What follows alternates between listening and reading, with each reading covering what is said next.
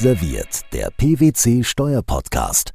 Ich darf alle ganz herzlich begrüßen zu unserer neuen Ausgabe des PwC Steuerpodcasts Frisch serviert. Ähm, die dritte Ausgabe ist es hier schon und heute mit ganz vielen spannenden Themen. Wir freuen uns insbesondere heute auch auf einen tollen Stargast, darf ich sagen. Wir verraten noch nicht so viel, werden aber heute mit ihm über Country by Country Reporting sprechen, das vielleicht schon vorab. Und bevor wir uns aber diesem spannenden Thema äh, widmen, möchten wir zunächst natürlich in unserem bekannten Ensemble starten. Und da darf ich mal wieder ganz herzlich begrüßen Kerstin Holz und Ronald Gebhardt. Hallo, ihr beiden. Hallo, Anne. Hallo.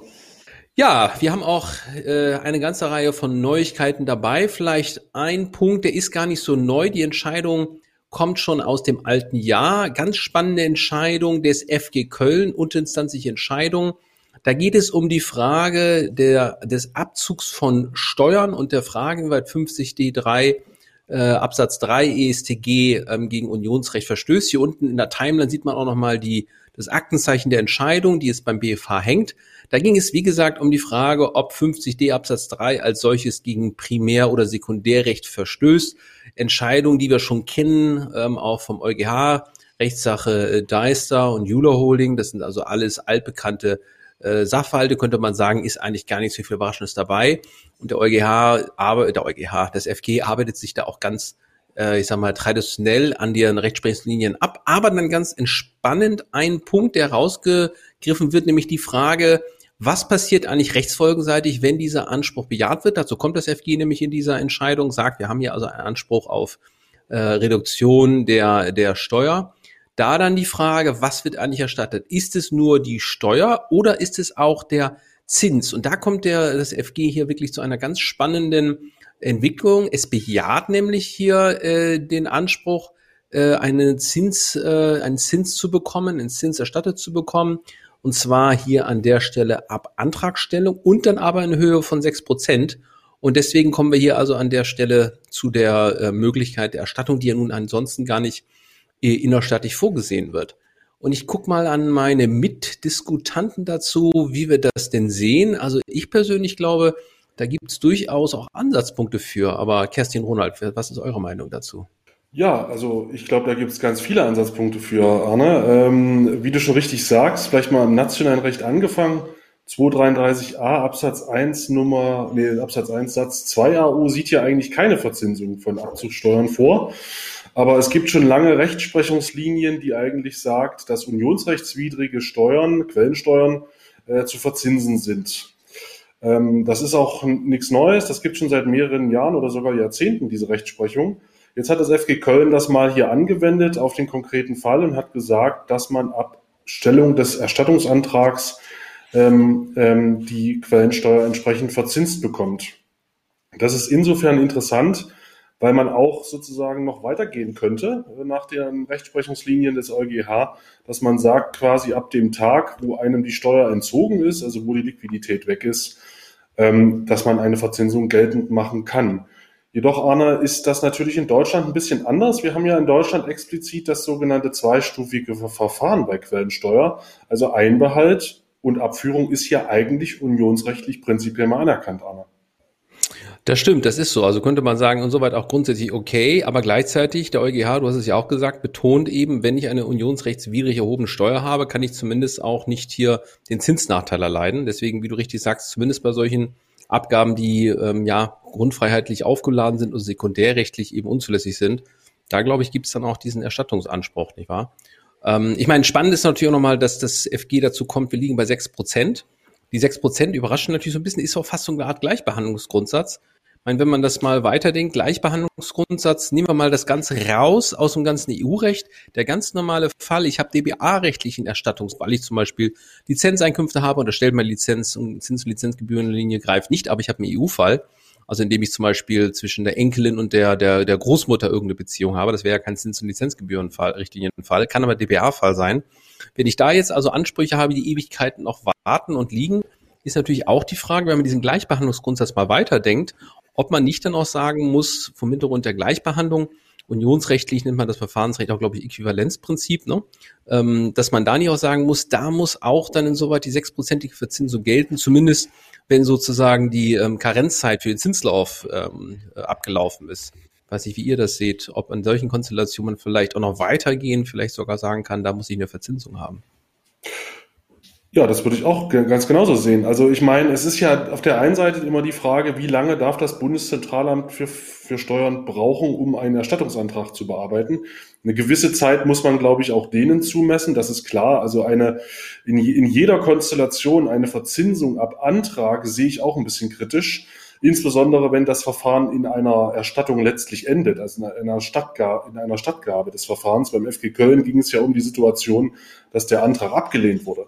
Wenn aber im Regelfall es einfach nur ein bisschen länger dauert, bis man dann den Antrag stattgegeben bekommt, ist natürlich schon die aus meiner Sicht nicht geklärte Frage, wie lange darf denn das Bundeszentralamt für Steuern brauchen? Also sicherlich ein paar Monate muss man auch äh, den, den, äh, den Beamten in Bonn zumessen. Das ist, glaube ich, völlig klar.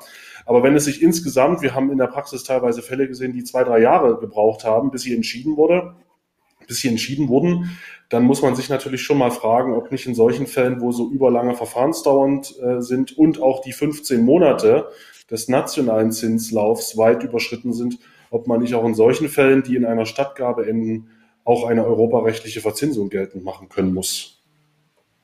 Mhm. Also in der Tat ganz spannend und ein ganz bedeutsames Thema. Ähm, auch natürlich für diese ganzen sogenannten Fokusbank-Claims, wo also Steuerausländer hier Erstattungsanträge gestellt haben. Und von daher werden wir das mit Spannung weiter verfolgen. Kommen wir zum nächsten Gebiet, und zwar zum Thema Corona und Steuergesetzgebung. Kerstin, da hat sich auch ein bisschen was Neues getan. Vielleicht magst du uns einfach mal da wieder auf den neuesten Stand bringen, was sich da an Änderungen ergeben hat.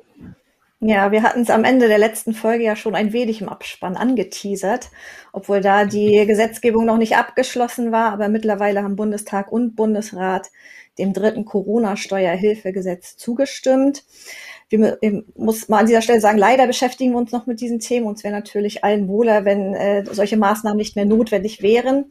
Aber schauen wir uns mal im Detail an, was in dem Gesetz jetzt geregelt ist. Das sind hauptsächlich Erweiterungen und Verlängerungen schon von bekannten Maßnahmen. Zunächst mal zum Verlustrücktrag, Paragraph 10d ESTG. Den meisten von uns äh, schwirrt dann wahrscheinlich die Zahl von einer Million im Kopf rum. Hier hat es schon mit dem zweiten Corona-Steuerhilfegesetz eine Verdopplung der Beträge, äh, nicht Verdopplung, eine Erhöhung der Beträge auf 5 Millionen Euro für den Verlustrücktrag ähm, gegeben.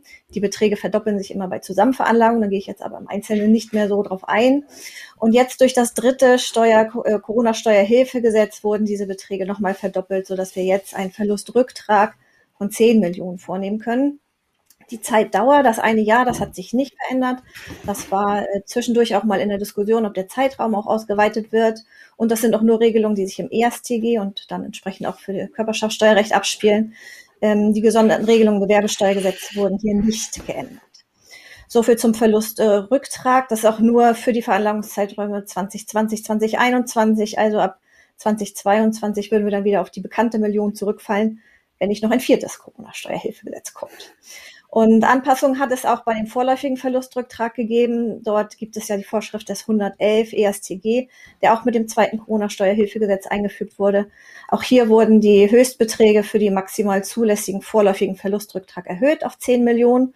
Und das ganze Prozedere wurde um ein ganzes Jahr ausgeweitet. Das heißt, auch bei der Steuerfestsetzung 2020 kann man jetzt einen pauschalen Rücktrag aus 2021 äh, berücksichtigen. So, das war alles so das Thema Verluste. Dann gab es noch kleine Änderungen bezüglich Umsatzsteuer. Da der ermäßigte Steuersatz von sieben Prozent, der galt bisher schon auch für, für bestimmte Restaurant, äh, Restaurantleistungen mit Ausnahme von der Abgabe von Getränken. Und da wurde einfach die zeitliche Anwendung jetzt verlängert bis Ende 2022 sogar schon, also 31.12.2022. Und letzter Punkt zu dem Gesetz, das ist ein Kindergeldbonus, äh, den es auch in diesem Jahr gibt. Auch das kannten wir aus dem letzten Jahr schon, da gab es 300 Euro.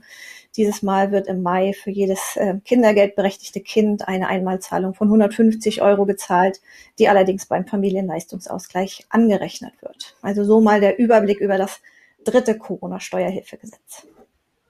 Ja, vielen Dank, Kerstin. Also da eine ganze Reihe von verschiedenen Neuerungen. Das ist auf der einen Seite. Auf der anderen Seite gibt's aber, glaube ich, auch im Bereich Abzugssteuerentlastungs- ein schweres Wort, gebe ich zu, aber es kommt einem doch langsam über die Lippen, gibt's auch einige Änderungen. Wir haben Prüfbitten.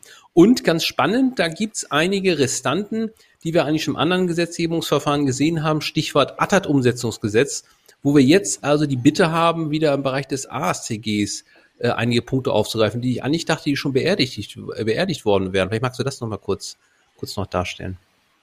Genau, also Prüfbitten zu allen möglichen Themen. Vielleicht knüpfe ich gerade noch mal bei Corona an, weil da auch noch zwei Maßnahmen drin sind. Zum einen soll die Steuerfreistellung für die Sonderzahlung von 1500 Euro, die ja auch schon bekannt sind, auch im Gesetz schon drin stehen, Paragraph 3 Nummer 11a. Auch da wird der Zeitraum ausgeweitet oder ist angedacht durch eine Stellungnahme des Bundesrates vom 5. März. Der fordert das sozusagen, dass das ausgeweitet wird, dieser Zeitraum. Und es soll künftig auch, dass die Prüfbitte ähm, geschaut werden, ob nicht die steuerliche Abzugsfähigkeit von Aufwendungen für diese ganzen Mund-Nase-Bedeckungen, die wir gerade in verschiedenen Bereichen des Lebens so brauchen, ob es da steuerliche Erleichterungen gibt, zum Beispiel in Form eines pauschalen Sonderausgabenbetrags oder eben auch bei der Erhöhung äh, der Abzugsmöglichkeiten für ähm, steuerfreie Bezüge. Ähm, die anderen Änderung, die du jetzt angesprochen hast, das ist ähm, mit Bezug zum ATAT-Umsetzungsgesetz. Es haben ja schon mehrere Regelungen Eingang in den Regierungsentwurf gefunden. Die hat Ronald ja auch kurz schon mal erwähnt. Was bisher nicht im Regierungsentwurf für das Steuerabzugsentlastungsmodernisierungsgesetz ist, das ist der umstrittene 1 ähm, ASTG aus dem ATAT-Umsetzungsgesetz zu den Finanzierungsbeziehungen. Und da hat der Bundesrat jetzt eben gefordert, dass man die Regelung auch in abgewandelter Form allerdings wieder in den Paragraph 1 ASTG überführt, dort allerdings, glaube ich, im Absatz 3d und 3e, also an anderer Stelle und in abgewandelter Form. Und ob das tatsächlich im Gesetzgebungsverfahren dann fortgeführt wird und vor allen Dingen auch mit welchen Auswirkungen, mit welchen Rechtsfolgen, das müssen wir abwarten. Der Bundestagsbeschluss ist dafür Anfang Mai, meine ich, äh, vorgesehen. Ja, vielen Dank, Kerstin. Also ganz spannend, was da gerade passiert. Haben wir doch auf den letzten Metern der jetzigen Legislaturperiode noch etwas Tätigkeiten des Gesetzgebers. Ähm, vielleicht entstehen daraus ja noch, äh, steht ja auch noch ein Gesetz.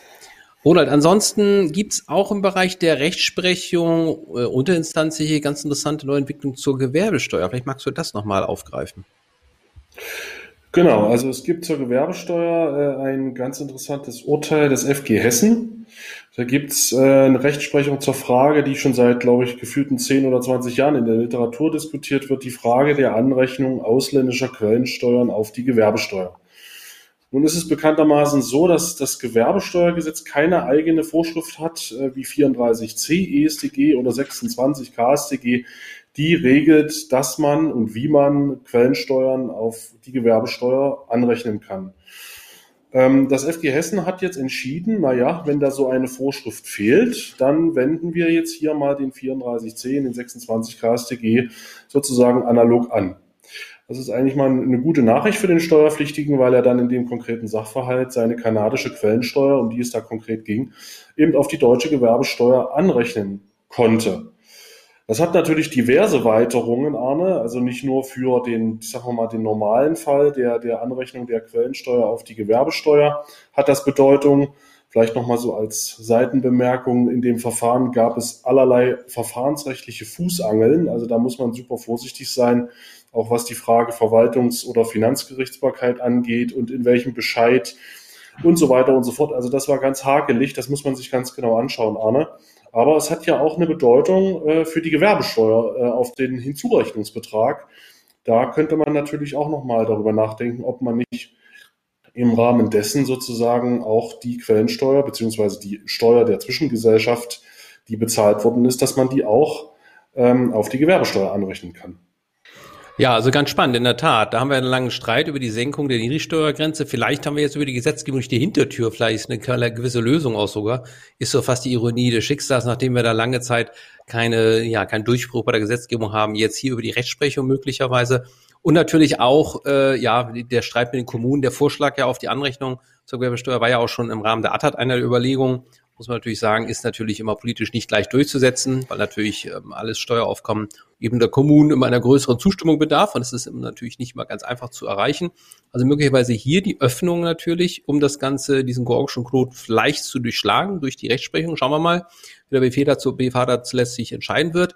Ich glaube, letztlich wird die Frage wahrscheinlich in der Tat auch gehen, Lex Spezialis hätte ich gedacht. Ist es jetzt so, dass hier eine ähm, ja, etwas etwaige Anrechnung, Verpflichtung Lex Speziales ist. Das ist, glaube ich, ein bisschen die. Und ich frage mich dann aber auch, in welchem Verhältnis dann anzurechnen ist. Wo muss man zuerst anrechnen? Das sind, glaube ich, so Fragen, über die jetzt der BFH zu entscheiden haben wird. Ne? Ob das vielleicht ihm auch entgegensteht, weil da gibt es, glaube ich, in einer konkreten Anordnung auch. Ne? Also zu welchen Lasten wird eigentlich jetzt angerechnet? Körpersteuer zuerst oder Gewerbesteuer? Und, und, und gibt es da Anhaltspunkte, die man da irgendwie ranziehen kann? Ne? Genau, also ich glaube, ich habe mir jetzt gerade auch das FG Hessen-Urteil nochmal durchgelesen zur Sicherheit. Also nach meiner Erinnerung ist es sogar so, dass, ähm, dass da gar keine Körperschaftssteuer bezahlt wurde, sondern nur Gewerbesteuer äh, wegen, der, wegen der Hinzurechnung nach 8 Nummer 5, ähm, weil man da nur zu 0,2 Prozent beteiligt war. Das heißt, in dem Verfahren könnte es sogar gut sein, dass diese Frage gar nicht entschieden wird. Aber ansonsten ist natürlich ähm, hast du vollkommen recht, die Frage zu stellen, wenn ich zum Beispiel, ich sag mal, 20 Prozent Quellensteuer habe im Ausland und ich habe 15 Prozent Körperschaftssteuer und ich sag mal über den Daumen 15 Prozent Gewerbesteuer, ob ich da erstmal die Körperschaftssteuer platt mache, mal äh, ist ein bisschen vereinfacht gesagt, und dann den Rest auf die Gewerbesteuer anrechne oder ob ich 10 Prozent auf die Körperschaftssteuer und 10 Prozent auf die Gewerbesteuer anrechne, also sozusagen hälftig aufteile ähm, das ist alles nicht entschieden und ich bin mir auch nicht so sicher, ob das in dem Verfahren jetzt entschieden wird. Aber jedenfalls hast du vollkommen recht. Das sind dann die Anschlussfragen, die sich stellen, weil sicherlich ja auch die Gemeinden, die ja ihre Gewerbesteuer natürlich schützen, da auch äh, sicherlich ein Auge drauf haben, dass da nicht zu viel Gewerbesteuer weggeht, Arne. Ja, also man sieht, wie immer, du bist hervorragend vorbereitet. Also spannend, in der Tat hatte ich gar nicht im Blick. Das heißt, hier wird die Frage vielleicht gar nicht hochkommen. Mal gucken. Oder der BFH sieht natürlich schon die grundsätzliche Bedeutung für andere Konstellationen. Wir werden mal mit Spannung erwarten, was da eben mal rauskommt. Und ja, also irgendwo, vielleicht knacken wir irgendwann auch mal dieses Problem. Wäre auf jeden Fall wünschenswert, ähm, weil natürlich das schon ein, ein Problem derzeit darstellt. Dann würde ich sagen, erstmal ganz herzlichen Dank für die Runde und ja, für die interessanten Ausführungen. Und ich würde sagen, wir kommen zur nächsten Kategorie. Neues aus Berlin.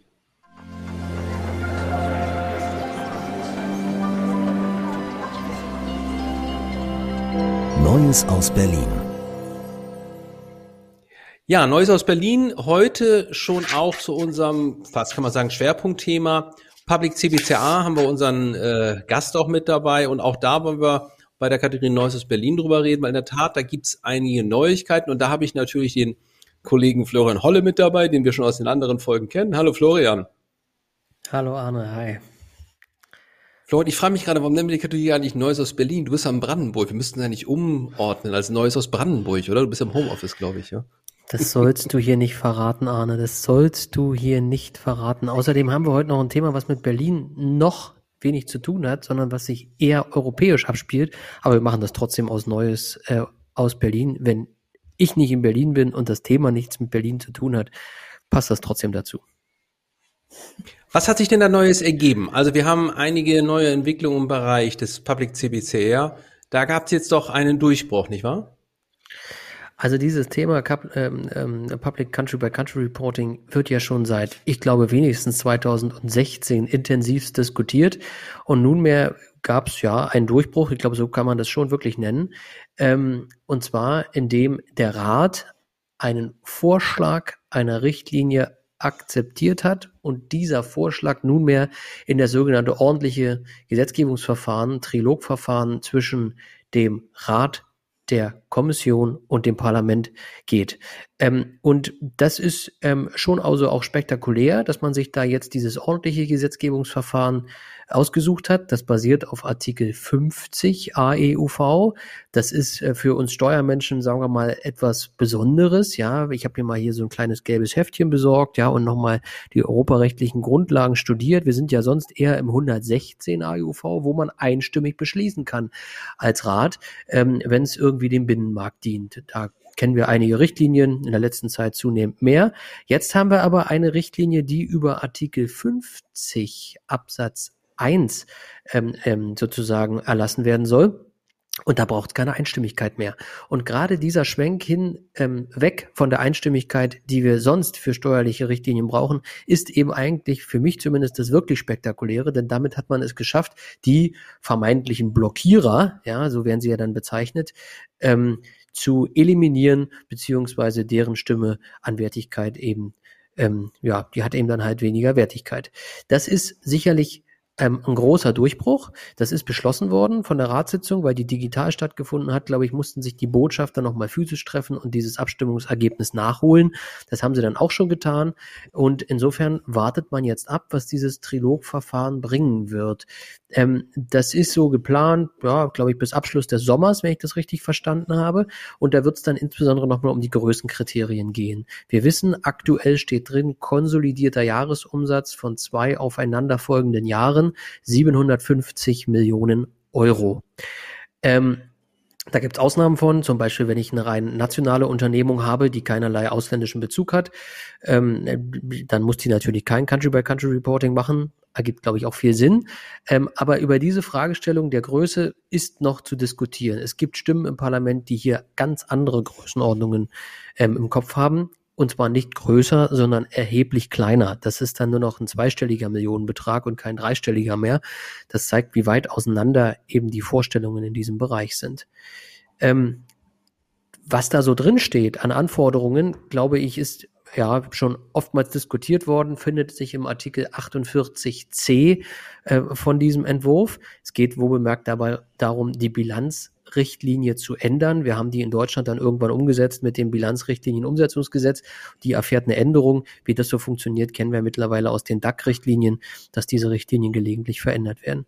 Also der Inhalt steht ähm, sozusagen mit drin. Das, glaube ich, brauchen wir jetzt nicht im Detail diskutieren. Ähm, die Frage ist aber der Anwendbarkeit. Äh, auch das ist natürlich noch offen, ja. Ähm, aber aktuell ist vorgesehen, zwei Jahre nach Inkrafttreten ähm, hat sozusagen diese Richtlinie national umgesetzt zu sein. Ähm, das ist für, mitunter für Deutschland eine Herausforderung, Richtlinien ähm, fristgemäß umzusetzen. Aber das steht erstmal jetzt so drin. Auch da abzuwarten, was diese Trilogverhandlungen bringen. Und am Ende ja, stehen da noch Informationen drin, wie ist das zu veröffentlichen auf der Webseite des Unternehmens in einer der 27 EU-Sprachen. Und man hat eine zwölfmonatige Frist dafür. Also ähm, das sind dann sozusagen alles Detailfragen. Aber man kann, glaube ich, schon sagen, der Knoten für das öffentliche Country-by-Country-Reporting ist durchschlagen worden. Arne.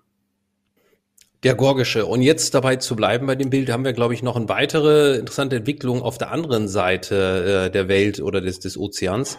Äh, wir haben da jetzt also auch eine neue Entwicklung in den USA. Vielleicht magst du das noch darstellen, was wir dort auch parallel haben. Also wir hatten ja schon, wann war das?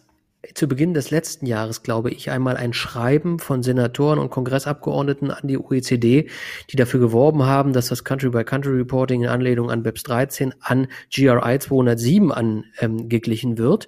Und ähm, das war schon damals, fand ich, relativ spektakulär, dass sich Abgeordnete mit diesem Thema in den USA beschäftigen.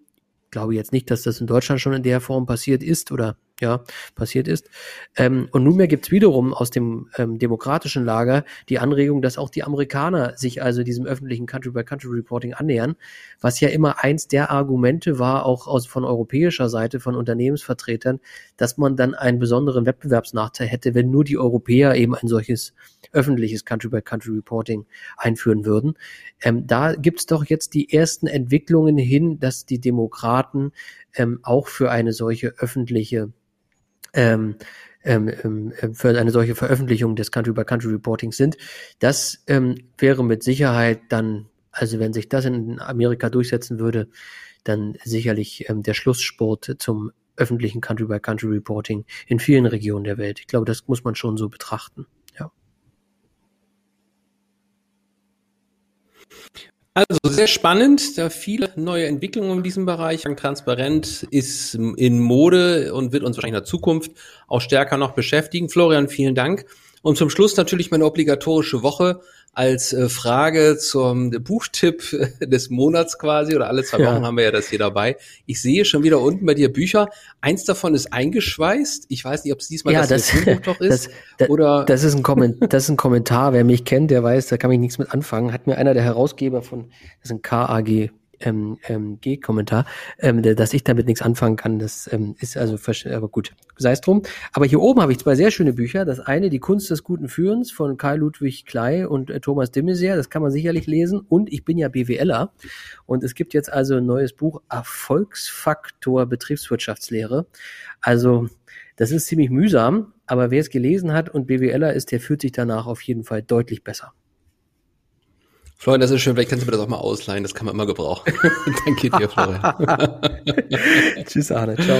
Gut. Tschüss, tschüss, Florian. So, dann haben wir die nächste Kategorie, die wir jetzt haben. Und wer das weiß, das ist, glaube ich, fast unsere Lieblingskategorie. Jetzt wird's mich wieder gruselig. Wir haben unseren BP-Fall des Monats.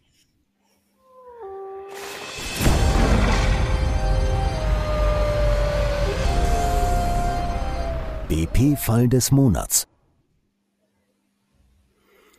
Ja, und dieses Mal ein BP-Fall des Monats, der ja sogar im Laufe der BP hochkommt. Da geht es nämlich um die Frage der Verrechnungspreise, der die sich hier stellt.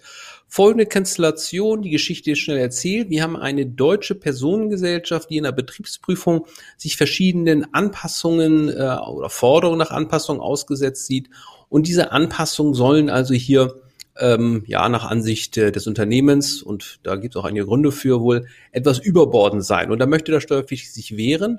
Und jetzt ist folgende Besonderheit. Diese Personengesellschaft wird Gehalt von einem ausländischen Unternehmen, das von einem DBA-Land ansässig ist. Die Geschäftsbeziehungen, die hier im Rede stehen, die sind aber mit einer Schwestergesellschaft.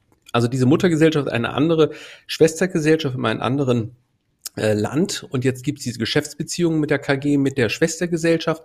Und äh, ja, und diese deutsche Personengesellschaft ist also nach deutschem Recht natürlich auch nicht steuerpflichtig. Und jetzt kommt der Punkt, jetzt stellt sich die Frage, in welcher Form hier ein Verständigungsverfahren eingeleitet werden kann. Und jetzt die etwas, ja, wie soll ich sagen, vielleicht zunächst überraschend mutende Frage, kann man das eigentlich einleiten? Weil die Personengesellschaft ist ja gar nicht abkommensberechtigt, sie ist ja gar nicht ansässig. Und ich brauche natürlich für ein Verständigungsverfahren eine Ansässigkeit. Also ein Problem, was sich hier plötzlich stellt, weil die Geschäftsbeziehung zwischen Schwestergesellschaft und KG erfolgt. Natürlich wäre im Verhältnis Außenstammhaus und äh, Betriebsstätte wäre natürlich eine Anpassung möglich, weil ich da insoweit eine Gewinnabgrenzung habe nach Artikel 7. Jetzt steht aber hier im Rede, dass ich sozusagen keine, kein Verständigungsverfahren einleiten kann. Und hier die BP stellt sich auf den Standpunkt, nee, also hier gibt es auf gar keinen Fall irgendein Verständigungsverfahren, weil Abkommensberechtigung nicht gegeben ist. Und damit bin ich raus. So, Frage in die Runde. Ist das, kann das sein? Kann das sein, dass ich im Rahmen der Personengesellschaft hier gekniffen bin? Kerstin Ronald, ich weiß nicht, einer von euch beiden, wer da hat jemand dazu eine Meinung? Das ist natürlich schwierig, weil ich tatsächlich diese, äh, für ein Verständigungsverfahren nach 25 Musterabkommen brauche ich ja diese Abkommensberechtigung. Die habe ich bei der Personengesellschaft nicht. Jetzt ist das natürlich so ein Fall, der in der ganzen Gemengelage spielt von, dass an allen möglichen Stellen die äh, mög oder die, die Voraussetzungen, die, die Möglichkeiten für Verständigungsverfahren erweitert werden sollen.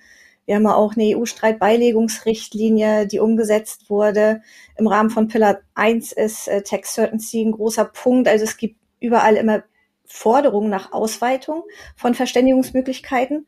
Aber in diesem speziellen Fall ist es natürlich schwierig, da einen konkreten Ansatzpunkt jetzt schon zum jetzigen Zeitpunkt zu finden. Mhm. Also ist in der Tat, kann man natürlich so ein bisschen sagen, das ist schwierig. Andererseits versuche ich jetzt mal die Argumentation so aufzumachen. Ich habe natürlich im Verhältnis zum Stammhaus auf jeden Fall ja eine Abkommensberechtigung, nämlich des Stammhauses an der Stelle. Also hier habe ich auch natürlich ein Recht ähm, äh, auf Klärung, zumindest der abzugrenzenden Gewinne nach Artikel 7. Und ich hätte jetzt auch eigentlich die Frage aufgeworfen, muss das nicht eigentlich das Einfalltor sein? Zumindest im Rahmen also eines multilateralen Verfahrens davon auszugehen, wir klären die Abgrenzung der Gewinne zwischen Betriebsstättenstaat und Stammhaus und als Zuge dieses Gewinns habe ich natürlich auch die Gewinne im Verhältnis zur Schwestergesellschaft zu bestimmen. Und wenn die jetzt nicht angemessen sind, meine ich, müsste doch jetzt quasi über die Bande gespielt auch damit eine Öffnung ähm, sozusagen äh, hergestellt werden, um auch diese äh, Beziehung, Verhältnis dann zu diesem Schwesterstaat äh, zu überprüfen. Ich weiß nicht, Ronald, wie du das siehst, ob das vielleicht die Möglichkeit darstellen könnte, ja. Ja, das äh, klingt auf jeden Fall überzeugend, Arne. Also in der Tat, wie Kerstin schon gesagt hat, äh, das ist ja das Standardproblem. Deutsche KGs sind transparent und damit nicht ansässig. Das heißt, das DBA zwischen dem KG-Staat, also zwischen Deutschland und dem Schwestergesellschaftsstaat, nach dem kann man das nicht einleiten, weil ähm, der sozusagen die, die möglicherweise abkommenswidrige Besteuerung ja von Deutschland ausgeht, also dem Land wohl gerade niemand ansässig ist. Also das ist dann ein bisschen blöd gelaufen, muss man sagen. Steht aber in jedem Standardkommentar so drin. Und deine Idee ist ja jetzt in der Tat ganz, äh, ganz charmant, dass man sagt, naja, wir haben ja aber noch ein anderes DBA, nämlich das DBA zwischen dem Stammhaus und der KG, die ja im DBA-Recht eine Betriebsstätte ist letztlich, dass man einfach sagt, wir gehen jetzt mal erstmal über das DBA, weil sozusagen der Stammhaus, also das Stammhaus ist ja immerhin ansässig in seinem DBA-Staat und könnte dann sozusagen geltend machen, dass jetzt hier im, im Wege einer, ich sag mal, unzutreffenden Gewinnabgrenzung Deutschland hier sich ein Stückchen zu viel des Kuchens holt und dementsprechend sozusagen ums Eck gedacht diese Geschäftsbeziehung zu der Schwestergesellschaft damit einbezogen wird und dann eben über diesen Weg versucht wird, äh, das Problem, dass man da kein direktes Verständigungsverfahren einleiten kann, ähm, sozusagen so gelöst wird. Ne? Mhm. Also ich denke auch. Und dazu muss man natürlich immer noch sehen, wir haben auch noch in EU-Fällen auch noch den Grundsatz der Gleichbehandlungsgebots zwischen Betriebsstätten und Kapitalgesellschaften. Ich darf nicht diskriminieren. Rechtssache äh, Saint-Gobain hat der EuGH bereits schon vor langer Zeit entschieden, auch schon auf Fiskal, äh, alte Entscheidung, wo man sagt, ich kann nicht einen Ausländer schlechter behandeln als einen Inländer. Ich meine, auch das müsste eigentlich äh, eine Öffnung darstellen können, so dass man sagen könnte, dann hätte ich vielleicht sogar bilateral die Möglichkeit, das Ganze äh, einzuleiten. Das wäre auch noch so ein Argument, wobei man natürlich sagen muss, da müssen beide Staaten auch mitspielen natürlich, äh, dass die dann also auch diese europarechtlichen äh, Grundsätze anerkennen. Das ist ja nicht immer so ganz einfach, dass Europarecht da auch in der Verwaltungspraxis hinreichend äh, angewendet wird. Aber das würde es natürlich noch vereinfachen, weil dann hätte ich kein zweiseitiges, äh, äh, kein dreiseitiges Vorgehen, sondern zweiseitiges, würde es vielleicht etwas erleichtern. Aber zumindest wäre jetzt hier also die Hoffnung, dass man sich dann also auf ein dreiseitiges äh, Verfahren verständigen kann. Ich glaube, auch in der Praxis gibt es das durchaus auch, dass man da zumindest im Bundeszentralamt eine gewisse Öffnung für zeigt. Aber hoffen wir mal, dass es natürlich in der Betriebsprüfung dann auch sich nach und nach dann äh, rumspricht. Ähm, also da wären, glaube ich, auch äh, Grundsätze äh, durch die Verwaltung mal angezeigt, um das mal irgendwo klarzustellen. Dieses Problem wird man sich nicht rumschlagen äh, muss damit. Und ansonsten vielleicht noch als letzter Hinweis, wenn man also da noch etwas tiefer einsteigen möchte, gibt es auch, der sehr schön das aufarbeitet, vom Kollegen Bödefeld und Grüßmann in der ICR 2018, ich glaube Seite 45 ist es. Wenn man da nochmal reinschauen möchte, findet man auch ein paar weiterführende Ausführungen dazu. Aber ansonsten, das ist unser BP-Fall der Woche. Kerstin, du willst noch was sagen? Vielleicht, genau, vielleicht noch eine Anmerkung, weil du gerade den Aufsatz ansprichst. Äh, in der Tat, der ist äh, interessant zu lesen. Ich habe da auch mal reingeschaut. Da ist noch ein Punkt, der hilft jetzt in deinem Fall leider nicht weiter, aber muss man vielleicht auch ähm, bei Lesen des Aufsatzes berücksichtigen. Es gab bei dem Entwurf der EU-Streitbeilegungsrichtlinie Ideen oder Vorschläge, dass man da Betriebsstätten eine gewisse äh, höhere Berechtigung zuspricht. Das ist dann aber leider bei der finalen Streitbeilegungsrichtlinie ist dieser Passus rausgefallen. Also ähm, spielt in diese ganze Gemengelage hinein, hilft letztendlich nicht für diesen Fall und muss man vielleicht bei der Lektüre des Aufsatzes einmal im Hinterkopf behalten. Vielen Dank auch für den Hinweis, Kerstin. Gut, also so gesehen, das für unsere heutige Aussage, Ausgabe der BP-Fall der Woche. Und ansonsten, wenn weitere BP-Fälle existieren, wo man sagt, da kommt die BP mit Vorstellungen, die sind ja nun ganz komisch, bitte gerne auch uns zusenden. Wir nehmen die sehr gerne auf und versuchen die dann hier auch dann dazu dann zu präsentieren.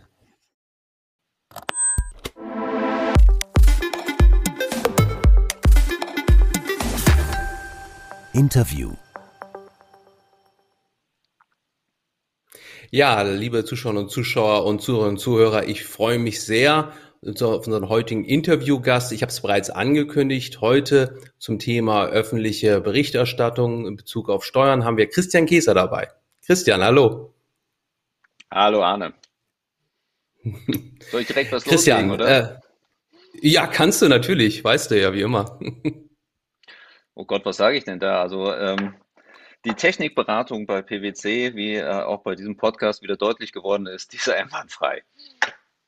Die war einwandfrei. Also für alle, die dabei gewesen die war einwandfrei. sind, wir hatten einen, wir hatten einen super ersten Check, da lief alles wunderbar. Und jetzt beim äh, Live hatten wir so ein bisschen Hakeleien, aber Christian ist dabei heute per Handy und per, per Videotelefon. Aber das Bild ist trotzdem super, Christian, du sieht klasse aus, aber kein Hintergrundbild hast du heute dabei. Was ist denn eigentlich sonst dein Lieblingshintergrundbild, wollte ich dich eigentlich eingangs fragen, glaube ich. Oh, aber das hätte ich niemals hin hinbekommen bei der Software. Ich schaffe das mit den Hintergrundbildern immer nur bei Teams und da wähle ich mir äh, immer das passende Hintergrundbild aus. Also zum Beispiel bei Durchsprachen mit unseren äh, Wirtschaftsprüfern, äh, EY, ähm, äh, suche ich dann auch gerne mal was raus, äh, um die zu äh, irritieren. Also durchaus schöne Urlaubsorte. Das ist jetzt nicht so legendär. Oktoberfest habe ich auch immer. Ich habe auch als besonderes Ablenkungsmanöver jugendfreie Fotos ähm, von zwei Ex-Freundinnen von mir, die ich gerne einblende. Äh, und äh, tatsächlich kann man damit Leute ganz kurz aus zumindest dem Gedankenfluss bringen. Äh, und wenn die ihren Faden erstmal verloren haben, dann kann das vorteilhaft sein, je nachdem. Also ich werde mir den Trick mal merken, das ist vielleicht was für die Trickkiste, wenn man mal irgendwie schwer, schwierige Gesprächssituationen hat. Christian, wir wollen heute über öffentliches äh, Reporting CBCR sprechen von Steuerdaten. Ganz aktuelles Thema, weil wir am 25. Februar 2021 den Entscheidung des Rat der Europäischen Union haben mit qualifizierter Mehrheit, dass wir eine Änderung der Bilanzrichtlinie bekommen. Und ähm, kurz Zeit danach, am 3. März, gab es dann ja auch die ähm, Abstimmung äh, zwischen Mitgliedstaaten, dass wir also zukünftig ähm, ja dort eine Änderung sehen werden. Und da gab es ja eine lange Zeit der Diskussion darum, ob das Ganze nicht ein Problem darstellt. Stichwort äh, Sorge um den Wettbewerb, ähm, dass dort Daten sozusagen publik werden, die dann eingesetzt werden können. Äh, Finanzminister Scholz sieht das, glaube ich, weniger kritisch, wenn ich das verstehe. Da wird also durchaus gefordert, dass man mehr Transparenz braucht. Wie würdest du das Ganze jetzt bewerten vom jetzigen Standpunkt? Ja, ich glaube, das mit den vertraulichen Unternehmensinformationen und Daten, das war ähm, ein Aspekt, der vorgetragen worden ist. Der stimmt auch in vielen Fällen. Ähm, man muss nur an die Situation denken, dass man zum Beispiel nur ein einziges Projekt in einem Land hat, was man vielleicht über eine Betriebsstätte abwickelt oder über eine Projektgesellschaft, so dass also die, die Country-Daten eigentlich zu Projekt und damit zu ähm, preisrelevanten Preisbildungsdaten werden. Äh, das ist so ein Standardbeispiel, was bei Unternehmen, die viel grenzüberschreitenden Anlagenbau machen, grenzüberschreitendes Projektgeschäft natürlich äh, Sorge hat aufkommen lassen. Ähm, dem versucht ja jetzt der Vorschlag zu begegnen, ähm, in dem zugelassen wird, dass man für einen Zeitraum von sechs Jahren ähm, ähm, unter Angabe einer Begründung äh, Daten für ein Land nicht unbedingt angeben muss, bestimmte Daten. Äh, das ist mit Sicherheit ähm, äh, ein bisschen eine, eine Linderung dieser Not. Äh, vielleicht nimmt es die in vielen Fällen sogar ganz weg. Aber das war ja nicht der ein. Ähm, sondern es kommt ja so ein allgemeiner äh, Politikhygienefaktor noch dazu. Denn auf der OECD-Ebene war die Vereinbarung der teilnehmenden Staaten im Inclusive Framework ja auch und, und auch eine Voraussetzung dafür eigentlich, dass die äh, USA mitgespielt haben, dass es kein Public Country-by-Country Reporting geben soll. Ähm, aus welchem Grund auch immer. Aber das war für viele Staaten äh, nicht-europäische Staaten auch damals äh, entscheidend. Und wenn jetzt die EU hingeht und einen komplett anderen Weg einschlägt mit dem Public Country by Country Reporting, dann werden das einige Staaten halt so sehen, als würde das wieder aufgemacht. Mhm. Also würdest du sagen, da gibt es noch Chancen, dass man zurückkommt? Ich hätte gedacht, der Drops ist eigentlich jetzt gelutscht auf europäischer nee. Ebene. Oder, oder wie habe ich die? Nee. Der, der, ah, nee, nee, nee, nee, also der, der Drops ist gelutscht. Also das, das Ding ist, ja, okay. ist durch. Ähm, das kommt mhm. jetzt. Ähm, ganz im Ernst, äh, es ist kein Drama am Ende aller Tage, ähm, auch wenn es dramatisch, ich habe extra mal, äh, die SZ hat so schön geschrieben ähm, in einer Überschrift, EU plant Steuerpranger für Konzerne. Jetzt ist die SZ ja äh, eine meiner absoluten Lieblingszeitschriften äh, weil sie durch fundierte Sachkenntnis ähm, sich besonders hervortut, insbesondere in Steuerthemen. Aber wenn so etwas schon gebrandet wird als Steuerpranger für Konzerne, ich meine, da braucht man sich auch nicht wundern, dass Konzerne sagen, ui, äh, da klatschen wir jetzt nicht in die Hände. Ja, das ist die Pressewahrnehmung. Die Pressewahrnehmung, die wollen hingehen, die mhm. werden dann die Berichte durchgehen, werden schauen, wo sind irgendwelche Dinge, die schwer erläuterbar sind, die man nicht unbedingt ähm, direkt versteht, nicht unbedingt überleiten kann, ähm, die vielleicht auch nur Sie nicht verstehen. Und dann machen Sie daraus wieder eine lustige äh, Folge ähm, des, äh, ähm, äh, wie nannte sich das so schön? Äh, die haben doch ihre verschiedenen Journalistenbündnisse. Ähm, und dann wird daraus ein, eine Story gemacht, die viel größer ist als der eigentliche Inhalt. Ähm, da muss man sich natürlich nicht wundern, wenn man nicht in die Hände klatscht vor Freude. Und wie geht man jetzt damit um? Die Allianz ist ja vorne wegmarschiert. München ist ja auch nicht weit von euch und versucht relativ frühzeitig mit einem ja schon vorgezogenen äh, Bericht äh, sozusagen, zu Punkten will ich nicht sagen, aber zu publizieren, würde ich jetzt mal sagen. Wie gehen die Unternehmen jetzt mit um? Soll man Frontrunner sein? Wartet man lieber? Wie würdest du das einschätzen? Also bei solchen Themen versuchen wir nicht Frontrunner zu sein, aber das ist Geschmackssache. Ähm, und da ist, glaube ich, soweit ich das überblicke, die Landschaft äh, bei den Kollegen auch komplett unterschiedlich. Es gibt ja äh, Initiativen wie das äh, B-Team, wo sich einige Unternehmen nicht nur aus Deutschland, sondern ähm, international zusammengeschlossen haben. Und dort hat man sich schon seit zwei Jahren zum Public Country by Country ähm, verpflichtet. und genauso divers wird die, die Landschaft in Deutschland sein. Wir machen das äh, in dem Moment, wo es umgesetzt wird, Äh, und das unter anderem auch deshalb, äh, weil, so wie es aussieht, ja leichte Abweichungen zwischen dem EU Country-by-Country-Reporting und dem äh, OECD Country-by-Country-Reporting bestehen werden in den Daten, die man offenlegen muss und in der Definition, so dass wenn man jetzt äh, vorauseilt, man vielleicht irgendwelche Dinge publiziert, die, die dann nachher doch nochmal mit einem leichten Twist publiziert werden müssen, dann hat man eine Inkonsistenz auf dem Zeitstrahl. Das fände ich irgendwie unschön. Äh, außerdem kostet es Geld und äh, deswegen machen wir es erst dann, wenn es auch wirklich beschlossene Sache ist und wir wissen, was wir tun müssen. Ja. Anderes Thema noch, eigentlich das gleiche Thema vom anderen Blickwinkel, Stichwort Nachhaltigkeitsberichterstattung. Viele äh, der Zuhörer und Zuhörer haben vielleicht noch gar nicht so verfolgt, dass ja dort parallel sich ganz interessant was aufgetan hat. Stichwort GRI 207, also der Standard für die globale Berichterstattung, wo, glaube ich, auch fast alle Unternehmen im DAX ja drunter berichten, hat ja seit bekanntermaßen seit letztem Jahr diesen Standard äh, veröffentlicht. War im Januar war es, glaube ich, auch, und der gilt ja auch schon für diese Berichtssaison. Da haben wir ja auch schon jetzt für den Bereich der nicht finanziellen Berichterstattung in Klammern, der ist natürlich bezüglich der äh, Verpflichtung äh, in Abhängigkeit, wie man auch berichtet, aber da haben wir ja schon einen Standard, der das Ganze sozusagen vorgibt. Und vielleicht nur als Hinweis, die EFRAG, ähm, habe ich mir auch nochmal vorangeguckt, ist also auch ein sozusagen Standardsetter, der versucht im Bereich nicht finanzielle Berichterstattung versucht man also auch dort auf europäischer Ebene Rahmenwerk sozusagen umzusetzen, um dort, also ich glaube 22 ist die Idee, auch für nicht finanzielle Berichterstattung Neuerungen aufzunehmen. Und da ist ja auch die, die Steuer mit dabei. Ähm, aber Frage, Christian, an dich, da haben wir ja schon bestimmte Bereiche, die das auch vorsehen. Was meinst du? Wie, wie soll man damit umgehen? Ist das vielleicht dann das Entree in die Berichterstattung, um dann auch das europäische Country bei Country Reporting abzudecken? Und vor allem haben wir da jetzt dann ganz verschiedene Bereiche, weil da gibt es auch wieder Unterschiede, wenn man da reinschaut. Also das ist ja auch nicht gleich. Wie, wie soll man damit umgehen? Äh, eine sehr gute Frage. Wenn ich die äh, wunderbar beantworten könnte, das wäre toll. Ähm, also wir haben absolut mit GRI 207 äh, kommt eine Reporting-Verpflichtung aus der Ecke ähm, ESG, Sustainability Reporting, die einen ähnlichen Twist natürlich damit hat, aber halt doch unter dieser Überschrift gesehen werden muss. Und da ist ja auch einer, ich glaube, vier, vier Dinge werden durch äh, GRI 207 äh, erfasst. Eins davon ist eben das Country-by-Country-Reporting, sodass man da auch schon Daten ähm, veröffentlichen muss. Das bezieht sich aber, wenn ich nicht komplett falsch liege, auf den OECD Country-by-Country-Reporting-Datensatz ähm, und es werden keine Abweichungen ähm, formuliert davon. Ähm, so dass man zumindest keine, keine Doppelung drin hätte. Aber man muss viele andere Dinge äh, unter GRI 207 ähm, äh, publizieren, ähm, zum Beispiel zum Risikomanagementsystem und, und auch zur Steuerstrategie.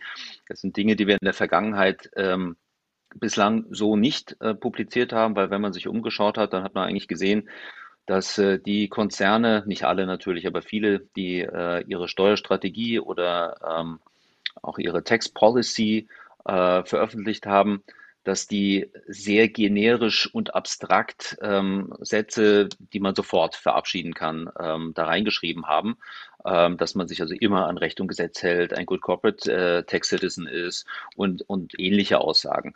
Die bringen keinen Mehrwert ähm, für den Informationsempfänger aus meiner Sicht. Das heißt, wenn das wirklich was bringen sollte, müsste man an der Stelle konkreter werden.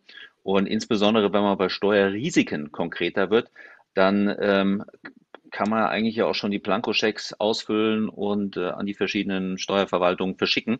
Dann kann man sich den Umweg sparen eigentlich über das äh, GRI-Reporting. Mhm. Also auch ganz spannend in der Tat, wie sieht das zukünftig aus bezüglich, ich sage es mal, der Qualität der, des Reportings. Da wird es auch ganz spannend werden, wie die Ratingagenturen natürlich damit perspektivisch umgehen werden. Also auch diese ganze Nachhaltigkeitsberichterstattung ist ja auch Bestandteil einer sehr umfangreichen ja, Bewertung von verschiedenen Ratingagenturen. Da werden wir mal gucken, ob es da zukünftig in der Tat einen Trend gibt, wenn man ins Reporting geht, also auch dort die Qualität zu messen. Ganz spannend mal abzuwarten, was da passiert. Ähm, ja, ansonsten, du hast es angesprochen, eine Säule ist ja auch äh, ganz was Neues, das wir gar nicht kennen.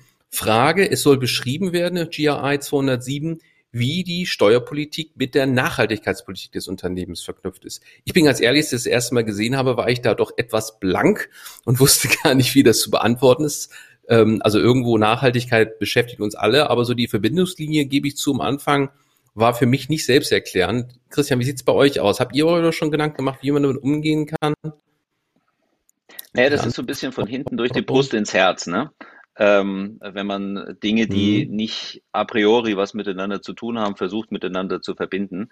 Äh, das ist etwas, das haben auch verschiedene Organisationen schon versucht. Die äh, International Chamber of Commerce zum Beispiel hat sich da vor zwei Jahren schon mal die Mühe gemacht und hat die äh, Sustainable Development Goals, die SDGs der äh, United Nations, versucht in den Steuerbereich zu übersetzen oder zu sagen, was sind da jetzt Faktoren, die eine Rolle spielen. Also da kann man zum Beispiel ansetzen und kann sagen, aha, ähm, ich gucke mal, was ich da finde.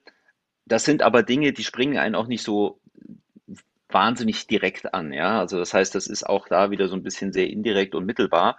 Äh, natürlich äh, sind Steuern eine der, der Haupteinnahmequellen. Und natürlich ist, wenn eins der SDGs ähm, äh, der Kampf gegen die Armut ist, ähm, sind Staatseinnahmen natürlich ein wichtiger Aspekt, ähm, dass ein Staat, äh, in dem Armut herrscht, gegen Armut vorgehen kann. Genauso auch für bessere Bildungschancen. Ähm, auch da sind Finanzen erforderlich. Das heißt, der Aspekt, dass man ein Good Corporate äh, Tax Citizens ist und dass man in all den Ländern, wo man Geschäft macht und ähm, unternehmerisch präsent ist, dass man da auch zur Finanzierung des Staatshaushaltes beiträgt. Das ist etwas, was natürlich über diese Finanzierung dann wiederum der Bekämpfung der Armut dient, äh, dann wiederum auch äh, den besseren Bildungschancen Vortrieb leistet. Also, aber es ist alles natürlich ein bisschen mittelbar und äh, am Ende aller Tage lässt sich es auf eine Sache zurückführen, dass man nämlich mit den äh, anwendbaren Gesetzen konform geht ähm, und ähm, insofern ähm, dem Legalitätsprinzip folgt. Ja? Eigentlich der kleinste gemeinsame Nenner. Ähm, aber wir können das äh, gerne ausführen äh, auf vielen, vielen Seiten äh, und daraus ein, eine wunderbare Lektüre äh, schneidern. Also Impact-Analyse höre ich bei dir. Wie werden Steuern eingesetzt für Nachhaltigkeitsziele? Ganz spannend. Mal sehen, ob wir das zukünftig irgendwo auch sehen werden. Auf jeden Fall, klar, Steuern gezahlt werden müssen und natürlich im Rahmen der, der Abgaben, wie sie gesetzlich vorgesehen, das ist, glaube ich, etwas, darauf kann man sich schnell verständigen. Ja, ansonsten, Christian, vielleicht letzte Frage an dich. Nachhaltigkeit. Wie sieht's denn mit dir persönlich aus mit der Nachhaltigkeit? Was machst du denn, um sozusagen nachhaltig da zu agieren? Ich würde ja jetzt sagen, ich bin überhaupt nicht mehr geflogen in den letzten zwölf Monaten, aber ich, das war wahrscheinlich ähm, kein persönlicher Verzicht, den ich freiwillig ähm, geübt habe. Es war eine, eine Zwangsmaßnahme, unter der wir alle gelitten haben. Äh, ich fahre persönlich und diejenigen, die mich äh, kennen, die wissen, das ist echter Verzicht. Ich fahre einen Audi e-tron. Ja, oh, jetzt habe ich Schleichwerbung gemacht, ähm, aber der ist nicht nur gut, ja.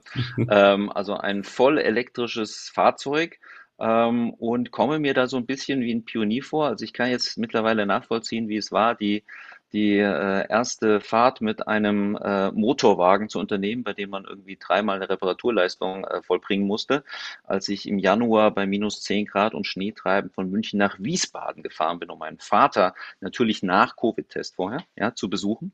Und ähm, das äh, Audi-System mir also angezeigt hat, ich solle an einem bestimmten Ladepunkt laden. Der war dann aber in Maintenance. Äh, ich hatte noch 48 Kilometer äh, elektrische Restreichweite und der nächste Ladepunkt war 45 Kilometer entfernt. Und ich dann ohne Heizung, ohne Radio mit 80 über die Autobahn gefahren bin, ähm, damit ich auf jeden Fall auch diesen nächsten Ladepunkt erreiche. Ähm, ist jetzt nicht so das brutale Abenteuer, das gebe ich zu. Ja, andere, die irgendwie den Amazonas äh, irgendwie auf, einem, auf einer Luftmatratze äh, quer äh, durchschwommen sind, äh, die, das, die werden da jetzt nicht erschaudern. Aber also Spaß hat es trotzdem keinen gemacht. Das ist mein Commitment, das mache ich. Das ist gut. In der Luftmatratze Amazonas ist übrigens auch sehr nachhaltig, glaube ich. Das ist ja nicht die Luftmatratze, die da allenfalls ein Problem darstellt. Absolut. Aber das ist. Ja, ja. Super, Christian. Vielen lieben Dank, dass du dabei gewesen warst. Vielen, vielen lieben Dank. War, war sehr interessant und wie immer auch, auch unterhaltsam. Und ja, vielleicht sehen wir dich ja bald wieder zum anderen Thema. Und ähm, ja, darf ich nochmal ganz herzlich im Namen des Teams dafür äh, bedanken, dass du dabei gewesen bist. Sehr, sehr gerne. Danke dir, lieber Anne. Bis bald mal wieder. Christian, bis bald. Ja, dann darf ich mich auch ganz herzlich äh, bedanken für die Aufmerksamkeit. Schön, dass alle dabei gewesen sind. Hoffentlich hat wieder gefallen. Wir nehmen sehr, sehr gerne auch natürlich Wünsche entgegen, Wünsche zu Themen, aber auch Wünsche zu Gästen. Ganz einfach hier unten an die äh, Anschrift einfach mal gucken. Da steht unsere Adresse, da kann man uns schreiben und wir freuen uns über viele Zuschriften und äh, ja, auch Verbesserungsvorschläge nehmen wir sehr gerne entgegen. Und ansonsten hoffen wir, äh, dass auch zukünftig alle dabei sein werden. Bis bald. Also ich habe ja gerade gesagt, Florian ist am Schlagzeug, Ronald an der Mundharmonika und Kerstin spielt das Klavier, ne? Genau. Klavier, naja. Da hatten wir hatten schon eine Aufnahme, die haben wir jetzt nicht genommen. Da habe ich dann gesagt, dass Kerstin vor unserer letzten Weihnachtsfeier wirklich schön Weihnachtssongs gespielt hat und die wir dann erkannt haben. Ronald, du hast glaube ich auch einen erkannt, einen Song, ne? Alle natürlich. War nur My Heart wahrscheinlich. In, Ich nein, bin ja mehr so Weihnachts- Weihnachtssong. Nein, nein, so, ri- so richtig klassische Weihnachtslieder. Aber das macht man ja zurzeit, ähm, kann man ja an Weihnachten kaum noch denken. Überall ist schon Osterdeko draußen. Ähm, Da ist ja zum Stimmt. Glück noch ein bisschen Zeit. uns vielleicht auch noch eine Aber ich bin- Fortsetzung überlegen. Ich bin mehr so Ostersongs der zum Triangel-Typ. Ne? Nicht, nicht Schlagzeug, Triangel ist mehr so meins. Da würde ich wahrscheinlich den Einsatz verpassen. Du bist aber bei der Triangel, glaube ich, auch wirklich gut. Kann man das nicht so sagen? Bergstark, Bergstark. So, dann geht die Musik Schön. wieder los. Ach, ist das toll. Das Wisst ihr eigentlich, wie der Song heißt? Dinge Das- sind drei. Das war jetzt die dritte, war das, ne? Guck mal, nur noch 97 bis zur 100. Wir wollten ja die 100 knacken. Oh Gott, jetzt könnt ihr das vorstellen, wie lange das ist? Alle zwei Wochen machen wir eine Ausgabe. 50, Vier das sind Jahre da zwei. Jahre. Mhm. Wie, wie, vier Jahre? Nee, alle zwei Wochen. Ja, wenn wir nur, wenn wir, wenn wir alle zwei Wochen, 50 Wochen, also, naja, Nur zwei Jahre. das rechnen wir nochmal, das rechnen wir noch mal heimlich nach. Nein. Wieso? Das, ich glaube, Anna hat, äh, Florian hat recht, ne? Das sind vier Ja. Jahre. Wieso, wieso das? Achso, nee, alle zwei Wochen. Ihr Ja, doch- ja, sorry. sollt ihr doch nicht ja, sagen, recht. sollt ihr Jede doch nicht. Woche. Ja gut, Florian ist Betriebswirt, der hat er jetzt, hat natürlich echt einen Vorteil. Ja, auch ehrlich. Vielleicht hast du noch mal ein Grundlagenbuch zur Hand, Florian. Das wäre ganz gut. Ja, ich habe ich hab ja Florian gefragt, er soll mir schicken, deswegen. Ich habe es noch nicht lesen können, deswegen. Ja, das ist Es, echt viele es, Jahre. es, ist hammer, es, ist- es, ist, es ist hammerhart, wirklich. Ja, da stellt man erstmal fest, was ich alles in meinem BWL-Studium nicht gelernt habe. Aber gut, Ja. alles war schön. So, ja. Dann würde ich sagen, bis nächstes Mal, ne? Oh, Gut. Tschüss.